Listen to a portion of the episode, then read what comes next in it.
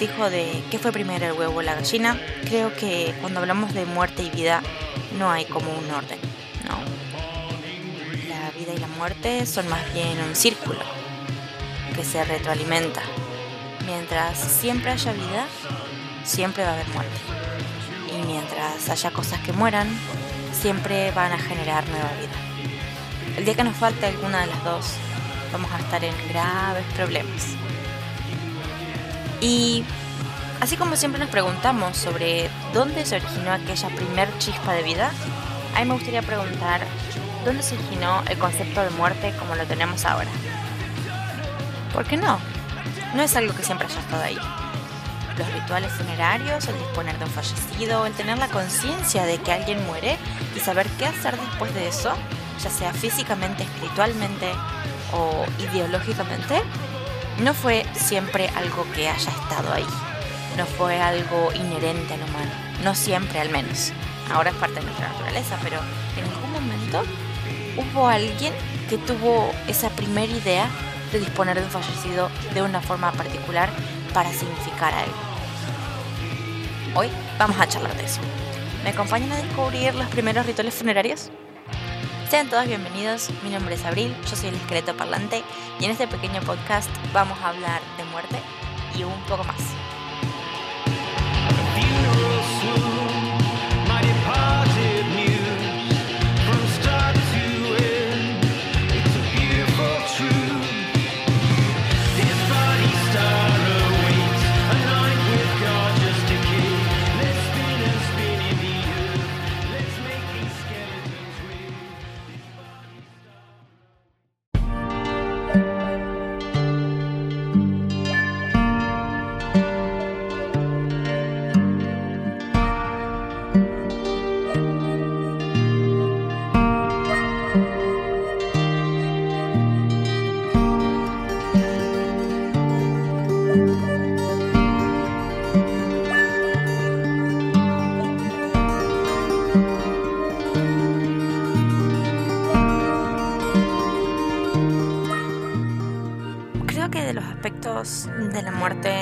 Más superficiales, por decirlo de alguna forma, que más están a la vista, que, más estamos en contacto, son los rituales funerarios, por excelencia.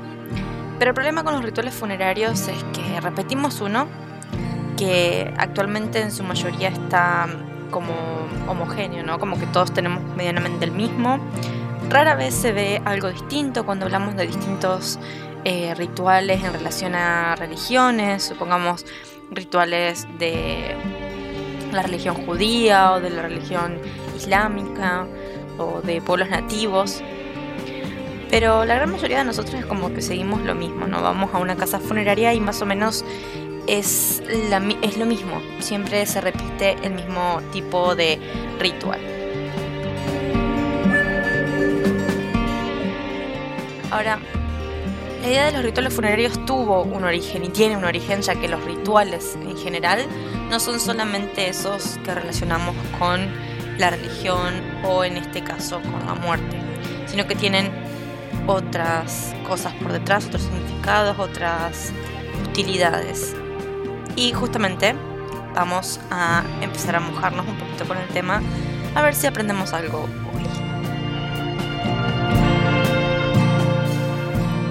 Primeramente, todos los rituales o los ritos que llevamos a cabo en nuestro día a día tienen puntos que comparten. Cuando hablamos de, pequeños ritos o rituales diarios es el típico, ¿no? Me levanto y qué es lo que hago cuando me levanto porque si no siento que no comienzo el día.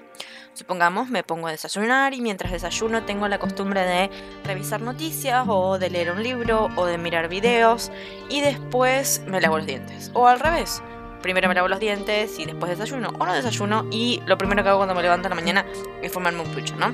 Todos esos pequeños rituales que llevamos a lo largo del día que marcan nuestro día a día vendrían a ser los que, valga la redundancia, son diarios, ¿sí? Y después, si no, tenemos eh, rituales más complejos. Instituciones que son un poquito por ahí más complejas de lo que hacemos nosotros en nuestra intimidad, en la intimidad de nuestro hogar, ya el ritual tiene otra cara, ¿no? Así que voy a utilizar por mi trabajo actual, que es ser docente, voy a utilizar una institución escolar como ejemplo para explicar lo que quiero decir a continuación.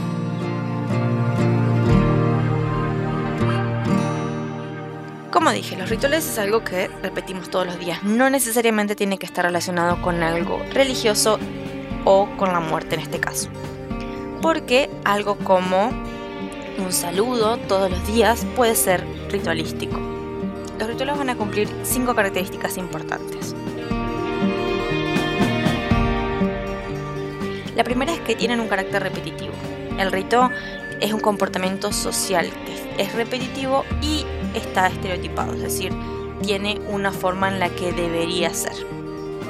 Tiene un conjunto de reglas, está conformado en un orden, es una costumbre y está regulado. El ejemplo que voy a dar en cuanto a una institución escolar es el siguiente. Por lo menos en Argentina, cuando se ingresa a una escuela, después de que, bueno, más o menos todos ya nos organizamos, se hace un saludo en general, que puede eh, variar entre llegar, izar la bandera, cantar alguna canción, puede ser la aurora, alguna porción de una marcha o del himno. Eh, el directivo o el personal a cargo hace un saludo en general para todos los integrantes de la institución. Se cuentan las novedades y desde ahí se puede partir a las aulas a ya, digamos, darle comienzo al día. Y esto se vuelve a repetir a diario. Es algo que todos los días antes de comenzar se hace. Segunda característica. Todos los ritos tienen complejidad. Es decir, que todos estos ritos tienen un símbolo. Y a veces son denotaciones precisas que están relacionadas directamente con la estructura interna de este rito. Y que tiene un marco en la que se le da sentido. ¿sí? Por eso digo, en este saludo hipotético de una institución hay un montón de símbolos.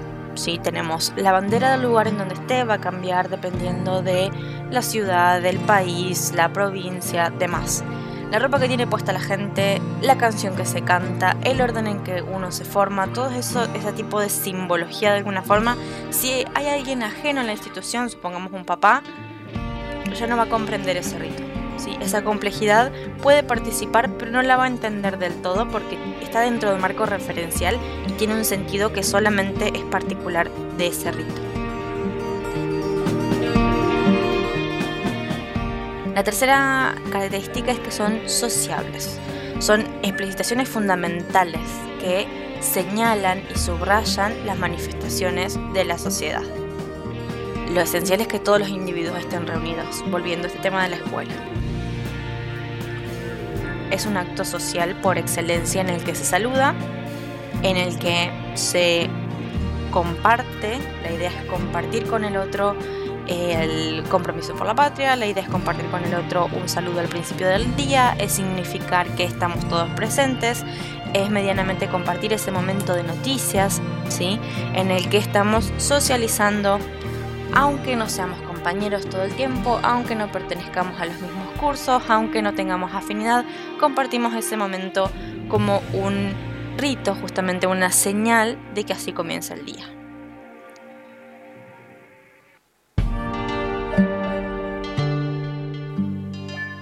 Una cuarta característica, pero creo que en este caso el ejemplo escolar no es eh, completamente relacionable es la religiosidad. Un rito es definido por su referencia a creencias. Cuando hablamos de, supongamos, una misa, una misa también es un ritual. Entonces, ¿qué se hace en la misa? Tiene un orden que simboliza una especie de poder, una autoridad, una creencia o un poder místico. En este caso de la institución escolar, como les dije anteriormente, no se aplicaría aunque si uno considera por ahí que todo lo que no se dice en ese ritual de saludar en una escuela, como la importancia de estar a tiempo, la importancia de hacer silencio y escuchar, la importancia de compartir con los otros, la importancia de respetar al grupo, podría ser algún tipo de creencia, pero no está relacionado directamente con un poder superior o un tipo de fe, ¿no? Y la quinta característica es que todo tiene una intersubjetividad comunicativa o significativa. ¿Qué quiere decir eso? Que es importante saber qué se dice a través de los símbolos. Como les dije anteriormente, ¿Qué estoy diciendo yo cuando, supongamos, entra una bandera de ceremonias y hago silencio o me pongo de pie? Simboliza respeto. O cuando entonamos una canción evocando un símbolo patrio, de nuevo, el respeto. ¿Qué pasa cuando hay, por ejemplo, eh, participantes de ese conjunto de gente que no participan en el rito? El ejemplo que se me viene ahora, volviendo a este tema del saludo al ingresar a una escuela, es, supongamos, tenemos un salón con gente o un patio donde se está llevando a cabo el saludo y hay alumnos que llegan tarde. Ya se cerró la puerta de la escuela, estamos todos esperando que se termine ese, ritual de apertura para poder darle comienzo a la clase. Entonces esos chicos que están esperando afuera a que se termine el saludo quedan como rezagados. ¿no? Entonces no se enteran de un montón de cosas que están sucediendo en ese momento.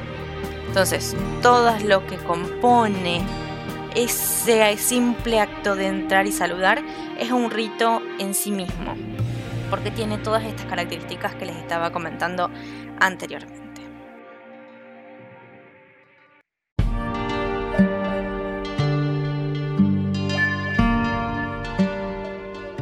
Ahora que dejamos en claro cuáles son las características de un rito, vamos a enfocarnos sí ya de lleno en los rituales funerarios. Los rituales funerarios son concebidos como ceremonias comunicativas que se utilizan para enfrentar la muerte de un miembro en una comunidad. Se consideran que son parte de ritos de paso. Los ritos de paso son aquellos que marcan el final de una etapa y el comienzo de otra sobre todo en los pueblos nativos, se tiene muy en cuenta el tema de los ritos de pasos de la niñez a la adultez. Hay ciertas culturas que tienen muy marcado ese paso tanto en niños como en niñas. En Latinoamérica lo que podemos decir es que la fiesta de 15, supongamos, es como un ritual de paso entre una niña y una mujer adulta, por dar un ejemplo. Entonces los rituales funerarios son exactamente lo mismo, es un ritual de paso. ¿Por qué es un ritual de paso? Ese miembro de la comunidad ya no forma parte de la comunidad, ¿sí? No de la comunidad que vive por razones obvias. Sigue siendo un miembro, pero no de la misma forma. Entonces, hasta que se le otorga un lugar nuevo, gracias a su nueva condición de fallecido, todo el funeral es un rito de paso que no solamente ayuda a los vivos a darle un sentido a su muerte y a atravesarla, a asimilarla, también el fallecido mediante ese rito ocupa un nuevo lugar.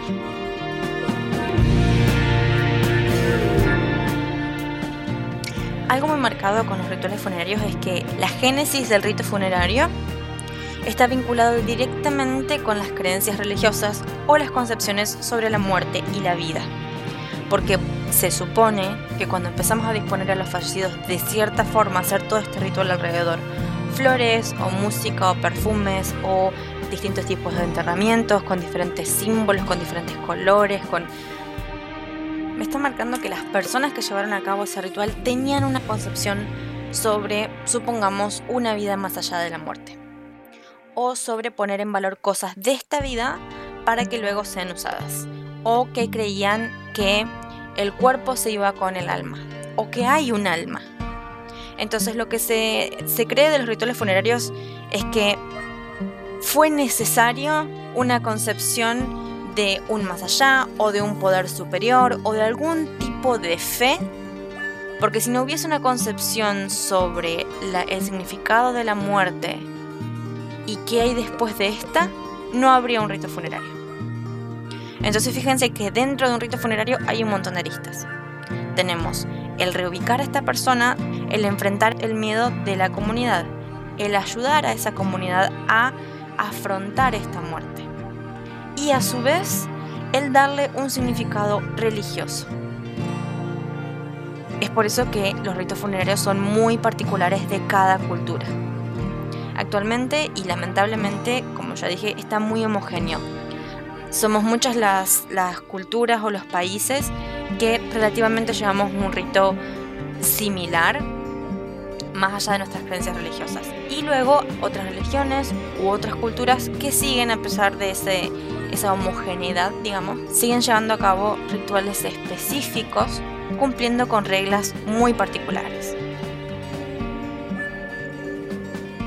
No está de más decir que vamos a hablar sobre ritos fúnebres, pero en específico y que cada uno va a tener su episodio dentro de este podcast. Como darles por ahí un poquito de spoiler o un poquito de eh, hacerles como un teaser para que les dé gustito y tengan ganas de seguir eh, escuchando este podcast.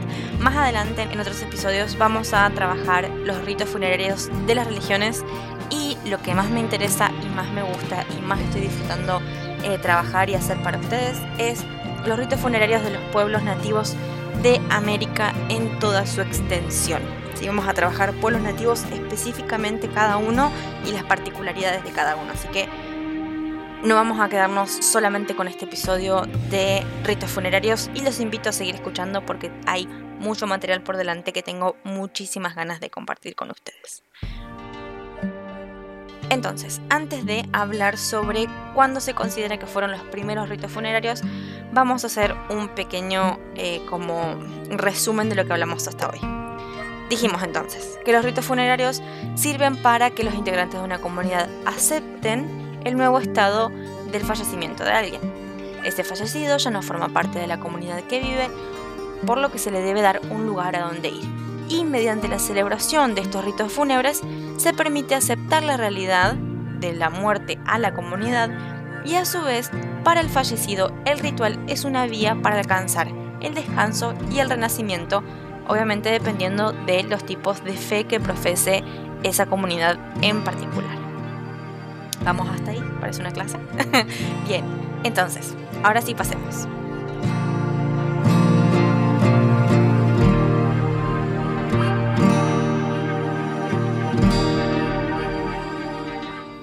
Bien, cuando hablamos de ritos fúnebres, por ahora consideramos que somos la única especie que es consciente de su muerte y que realiza ritos fúnebres. Si bien, si nos ponemos a analizar específicamente, se han encontrado comportamientos específicos en muchas especies animales aparte del humano, como elefantes o cierto tipo de primates, pero como no tenemos conocimiento específico sobre qué piensan, cómo se comunican y qué hacen estas especies, no podemos decir a ciencia cierta que estas que estos seres realicen lo que nosotros consideramos como ritos fúnebres. ¿sí? Así que vamos a concentrarnos en la parte humana. Bien, en cuanto a la humanidad entonces, hablemos desde un principio. El hombre moderno y los neandertales. Vamos a hacer primero esa clasificación. ¿sí? Hombre moderno y neandertales son dos especies humanas. Cada una se supone, según los eh, científicos y los investigadores, que tenían sus representaciones de lo que es ser humano, así como luego el humano tuvo su cultura, su forma de expresarse, etcétera, etcétera, etcétera, se supone y se sobreentiende que los neandertales también, que las costumbres y las formas de comunicarse no tendrían por qué ser las mismas de las del humano. Actualmente se han encontrado rastros de ADN neandertal en personas, es decir, que evidentemente hubo algún tipo de unión que hizo que los neandertales se mezclaran con el hombre moderno, pero no hay en este momento una especie neandertal pura, por decirlo de alguna forma. En ese momento sí, había una diferenciación entre lo que era un humano o un Homo erectus, por decirlo de alguna forma, estoy hablando un poco acá en, la niebla y lo que era un endertal. ¿Sí? En cuanto a nombres, por ahí científicos estoy hablando un poco en la niebla. Bien, entonces, yacimientos. La cima de los huesos en Atapuerca, en España, en la Sierra de Atapuerca, en España, es el mayor yacimiento humano de registro fósil. Es un patrimonio de la humanidad en la que se ha encontrado al menos 28 individuos en un estado bastante bien preservado para decir que es un yacimiento de alrededor de 430.000 años. Se cree que la disposición de los cadáveres que están en la cima de los huesos no fue aleatoria, que tiene un sentido y que podría ser la primera manifestación y la más antigua de un acto ritual. ¿sí? Lo que marca el comienzo de los rituales funerarios en la humanidad. Lo interesante es que con los análisis de ADN que se han realizado, se conoce que las personas que están sepultadas en la cima de los huesos son una especie de linaje de los primeros neandertales que vivieron en Europa. Es decir, que fueron los primeros que tuvieron un comportamiento ritualístico alrededor del fin de la vida. Lo interesante es que se cree, ya que no hay registros escritos, que estos rituales se llevaron a cabo mucho antes de la aparición del lenguaje. Es decir, que primero aprendemos a hacer rituales alrededor de la muerte y luego aprendimos a hablar o a comunicarnos en lo que conocemos como un lenguaje, ¿no? Porque seguramente comunicación habrá habido, si no este tipo de comportamientos, creo yo, en mi ignorancia, hubiesen sido bastante complicados de, ponerse de acuerdo unos con otros, ¿no? Eh, lo que me parece súper interesante, porque estamos hablando de que hacemos rituales alrededor del fin de la vida hace más de 430.000 años y entonces cuando uno se pone a pensar de lo fresco que parece este tema, o de lo poco hablado que está, o del, poco reconocimiento real que tiene el hablar sobre la muerte, ha estado con nosotros todo ese tiempo. Entonces, hay que darle la importancia que tiene. Y este yacimiento me parece increíble, no solamente porque es obvio, por algo es un patrimonio de la humanidad, sino porque si uno se lo pone a pensar de una forma filosófica, por decirlo de alguna manera, tiene una complejidad enorme. El pensar de que primero tuvimos una cosmovisión, un sentido de, de dónde venimos y hacia dónde vamos y darle la importancia al que está a nuestro alrededor y ponerle el valor y quizás crear un concepto primitivo de lo que pueda ser un alma, un dios, un origen, incluso antes de aprender a comunicarnos con un lenguaje. Es increíble. Me parece increíble. Así que bien, ahí estuvo la chispa del comienzo de los rituales fúnebres.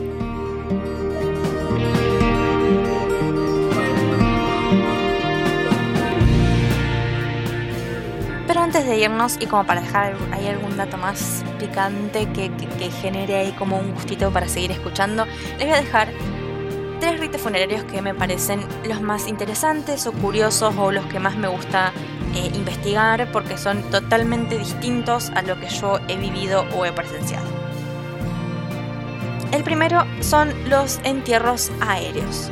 Los entierros aéreos se llevaron a cabo tanto en culturas asiáticas como por ejemplo en los Himalayas como en culturas latinoamericanas.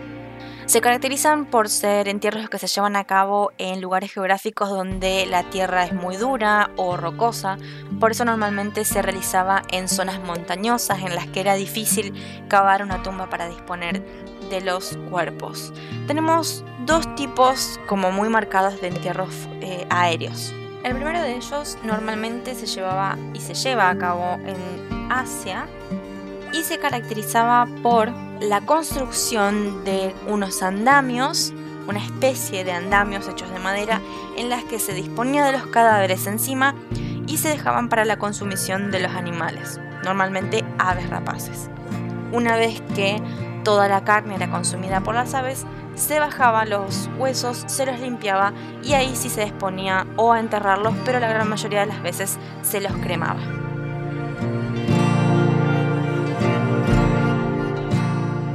La versión latinoamericana del mismo tipo de rito no es con la construcción de andamios, sino con la disposición de los cadáveres sobre los árboles.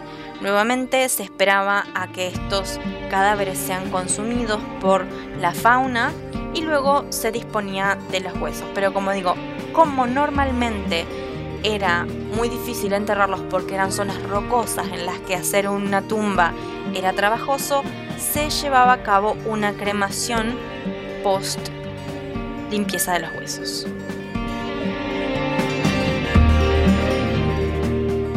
El segundo tipo de rito funerario que me gusta muchísimo es el canibalismo mortuorio. Y justamente por la mala interpretación que hay detrás de este rito me parece importante siempre hablar de él.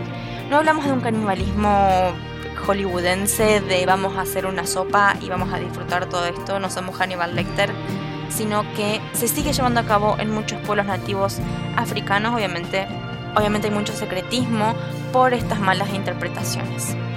El canibalismo mortuorio se origina a través de la siguiente premisa. Las personas que lo llevan a cabo no quieren que sus seres queridos sean consumidos por la tierra o por los animales, ya que no es un fin que ellos consideren digno para una persona que ellos apreciaron. Por lo que es más valioso incorporar esa persona al cuerpo de uno mismo, ¿sí? Entonces, supongamos, si yo hablase en primera persona, fallece mi mamá, yo no quiero que mi mamá se pudra en la tierra como si fuese un árbol, por dar una significación, y prefiero consumirla para que su esencia quede en mí.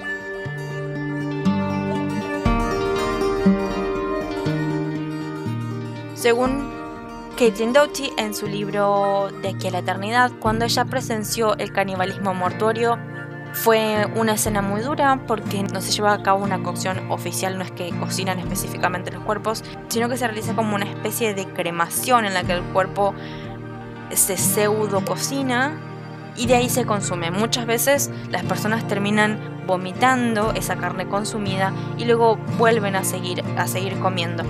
Y esa devolución de lo consumido no es al estilo romano como se pueda llegar a creer, sino que obviamente es un acto que más allá de que se hace en base al amor, eh, el cuerpo tiene una reacción natural a no consumir humanos, si no está dentro de nuestra cultura, no está dentro de nuestra normalidad, por decirlo de alguna forma, entonces hay una, una especie de lucha entre la psiquis y el cuerpo y a veces se llega a ese final de, bueno, terminar devolviendo, pero volver a seguir consumiendo, porque lo importante justamente del ritual es el significado detrás del acto del, del consumir el cuerpo.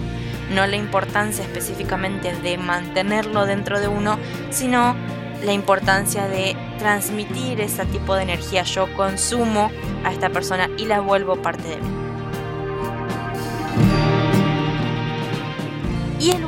Que también me parece muy interesante es la desaparición del fallecido.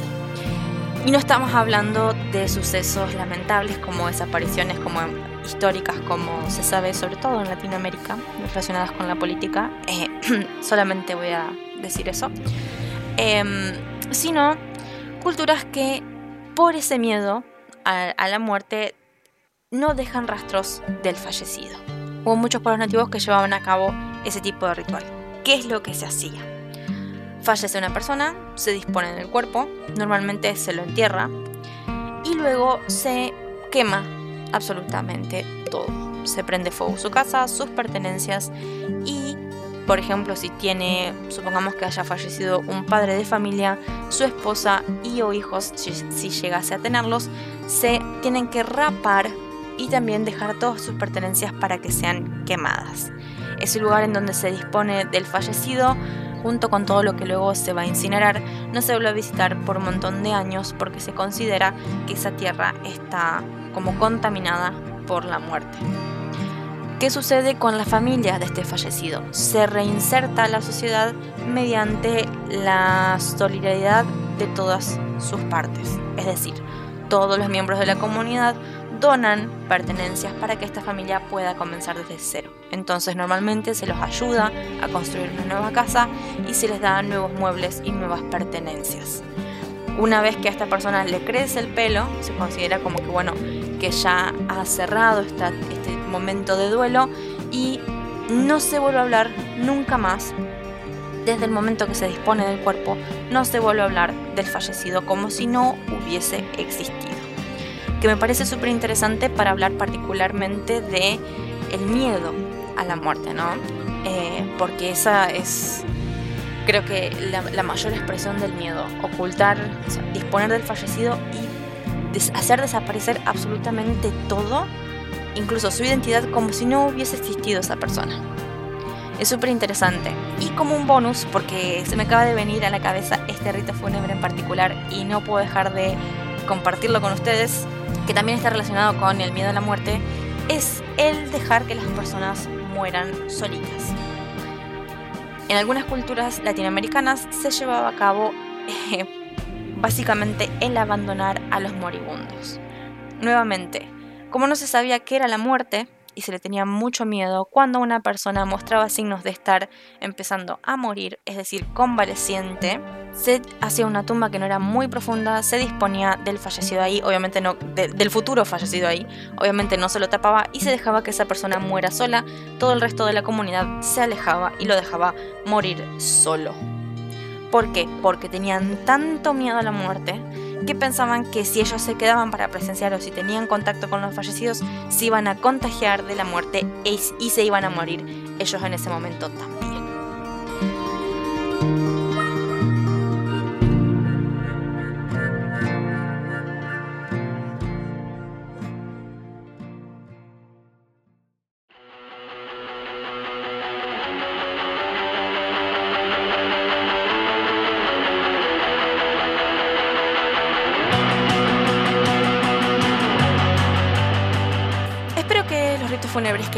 Les compartí hoy y, ese primer pantallazo del origen y distintas simbologías que se puede tener alrededor de un rito fúnebre les haya sido útil, les haya parecido interesante.